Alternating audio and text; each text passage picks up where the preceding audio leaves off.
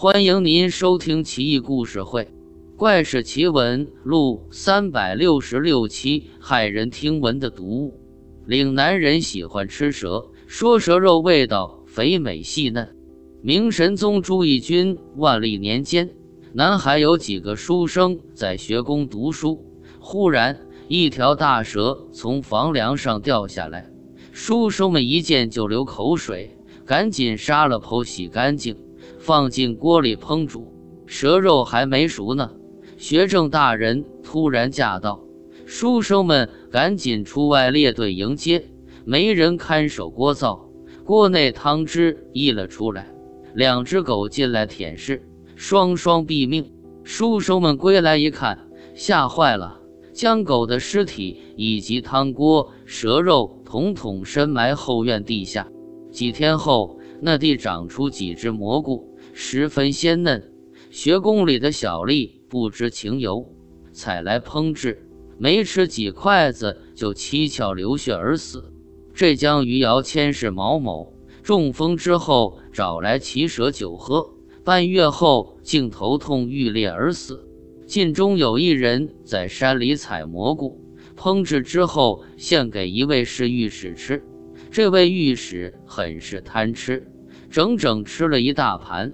赞不绝口，吃完一抹嘴巴就去歇息。第二天，御史久久不开门，众人觉得奇怪，破门而入，见床上只剩下一具白骨，皮肉已经化为黄色的汁液，流淌了一地。采蘑菇的哥们意识到问题的严重性，硬着头皮去自首。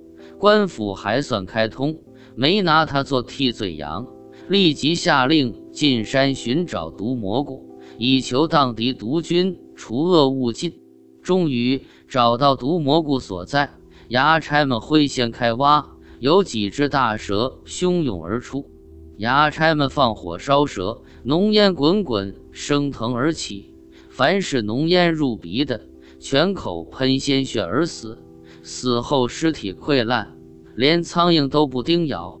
潮州有人捉到一条巨大的鳝鱼，吃了之后肠穿肚烂而死。有人说那巨鳝也是蛇变的。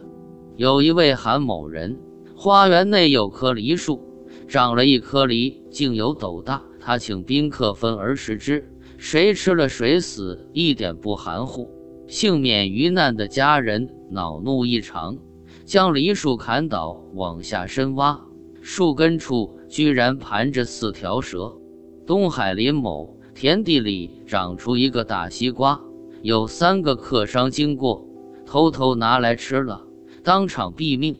林某顺着瓜秧掘地三尺，发现地下有条巨蟒，像柱子一般粗，可见但凡物有异常的，都有剧毒。国语、周语下说后味避蜡毒，就是这个道理。看来现在讲究环保低碳生活是多么正确呀！万物皆有灵，人还是别乱吃东西为好。